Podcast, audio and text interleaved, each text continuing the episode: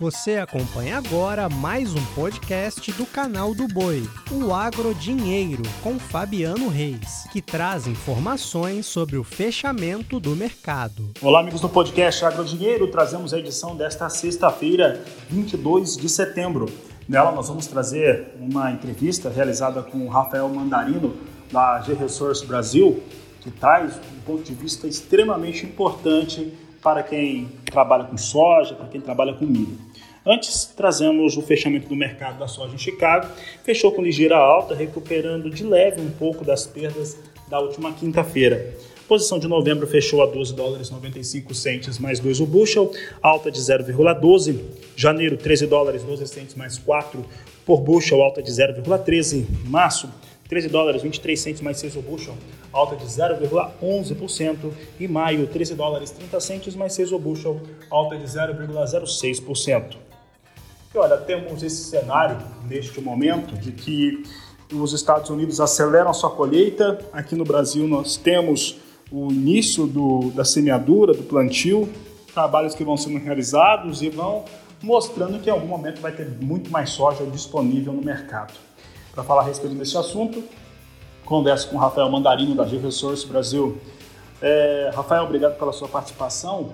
E como é que você analisa o momento do mercado com essas variáveis, né, com, esses, com essas situações diferentes que acabam se somando, além da questão do mercado financeiro, influenciando nos negócios para a soja. Boa tarde. Boa tarde, obrigado mais uma vez pelo convite, é sempre uma honra estar aqui com vocês. É, basicamente, quando a gente olha para uma colheita norte-americana, é, nós tivemos um plantio muito acelerado lá atrás, uma temporada onde tivemos uma zona de pressão barométrica mantendo níveis de temperatura mais elevada e ausência de chuvas por longos períodos, lavouras que sofreram e que também maturaram mais cedo, e obviamente isso traz essa visão de que muito mais rápido está sendo colhido a soja norte-americana não é algo que surpreende, de fato, é, por conta desses desafios e por conta também dessa, desse encerramento mais cedo, né? Nós tivemos realmente é, essa aceleração. Agora, o ponto é que uh, o momento final da cultura, o momento ali onde a cultura poderia colocar um pouco mais de tamanho no grão e aí efetivamente ela ter né, colocado um pouco mais de peso, isso teve né, uma diminuição. E aí, obviamente, a gente trabalha com números menores do que o USDA hoje está trazendo em 50,1 bushels por acre. Na Gerosource vem trabalhando com 49 bushels por acre, com um mercado doméstico americano muito forte. Mercado doméstico americano é maior, tem um esmagamento maior, tem novas plantas de diesel renováveis sendo concluídas até o final do ano, tem uma demanda doméstica gigante os nossos números são maiores do que o USDA e a gente ainda está fazendo revisão acreditando que estamos ainda subestimando. A gente acredita que sim, a exportação norte-americana ela é menor. O Brasil está dando show na exportação. E esse show na exportação, por mais, por mais problema logístico que nós temos de armazenagem aqui, nós temos aí é, um, um, déficit de armazenagem, o que causou esse colapso dos bases no Brasil e que nos multi-anos temos que resolver diante dos vários desafios que nos encontramos no agronegócio.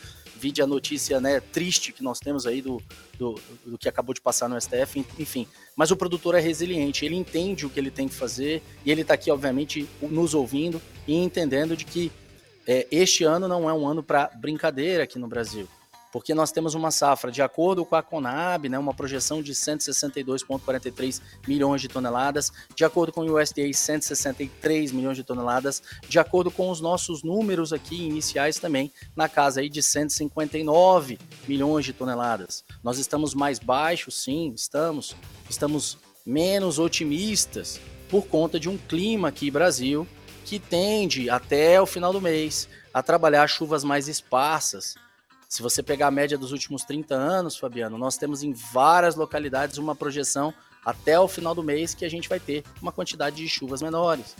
Eu fico muito apreensivo em relação ao produtor que planta no pó este ano. Né? A gente conhece esse termo, mas é o produtor que planta logo que está armando chuva, né? E às vezes não é uma chuva que vai reverter um quadro de secura de solo.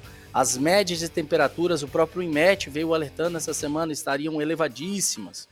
E a projeção é que continuem acima da média até o final do mês também. E aí eu acho que a gente casa esse racional de tudo que a gente está falando. Enquanto a colheita americana, nas próximas semanas, nos próximos dias, até o final de setembro, avança bastante e confirma números menores, a gente aqui começa a ver uma diminuição da velocidade desse plantio.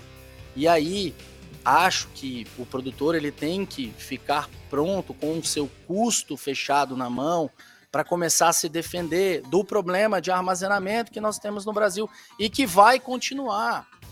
Não muda de um ano para o outro de imediato. Quanto tempo leva a aprovação de financiamento, a construção de um armazém, enfim. Então, a gente acredita aqui que os preços vão dar uma melhorada, vão dar novas oportunidades, mas o produtor que não conhece seu custo, não adianta a gente ficar quebrando a cabeça aqui com ele. Precisa conhecer o custo esse ano e redear esse custo necessariamente. Campanha muito mais difícil na negociação. Se a 22, 23, Rafael, pode-se dizer até que foi um ensaio para o que vem nessa 23, 24 em termos de negócios. Rafael, falando a respeito da precificação da soja, é, alguma questão que a gente tem tratado durante essa semana aqui no Agricultura BR em relação ao preço internacional da soja brasileira, da soja norte-americana. A brasileira é mais competitiva, é natural que seja neste período do ano.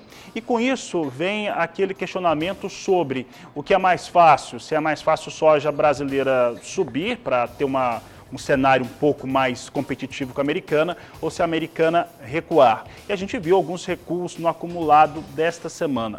Existe um piso, uma, uma marca ali que não dá para negociar, se você é produtor americano, que não dá para negociar, porque se a soja cai em Chicago, automaticamente ela pode ou provavelmente vai cair aqui no Brasil também. Existe um piso ali que que dá para imaginar para este momento em relação aos negócios?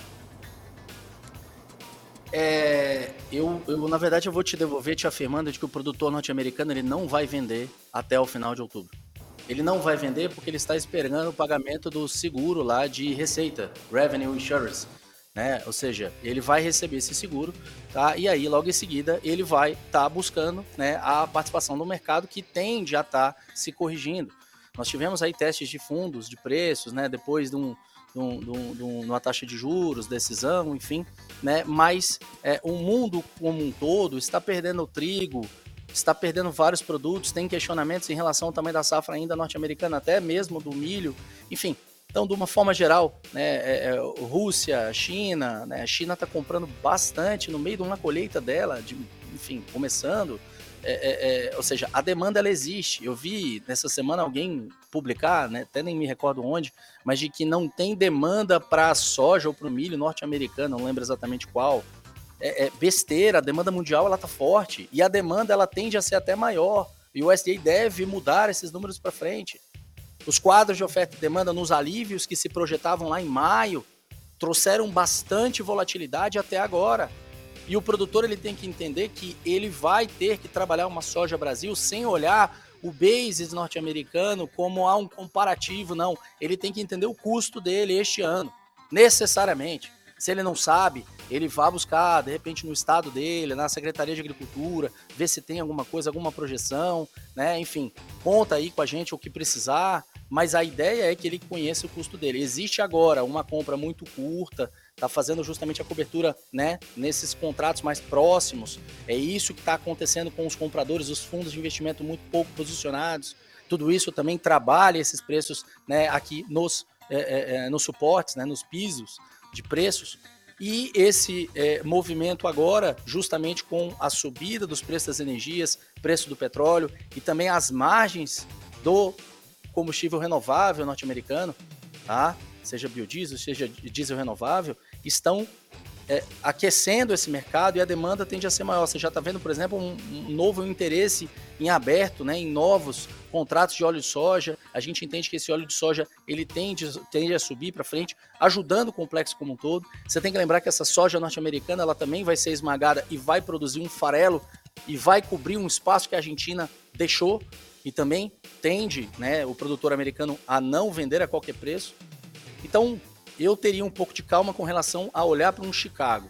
mas eu teria um pouco de pressa para olhar essa nossa safra que está sendo plantada, que tem mostrado até o final do mês, início de outubro, um pouco de é, desaceleração, tá? Pode ser que esse problema venha a se agravar e atrase algumas outras áreas. E isso vai ser altamente cinético diante da volatilidade que nós temos desde maio presente nesse mercado para uma melhoria de preços e para o produtor se posicionar. E eu vou me arriscar a dizer, Fabiano, e até é, tendo a possibilidade de incorrer num erro aqui, mas uma das últimas oportunidades que o produtor vai ter para se antecipar nesse movimento nessa safra. Obrigado, Rafael Mandarino. Um bom final de semana e um bom final de semana a todos. Um grande abraço. O podcast Agro Dinheiro está de volta na segunda-feira. Você acompanhou o podcast Agrodinheiro. Para mais informações, acesse o nosso portal sba1.com. Até a próxima!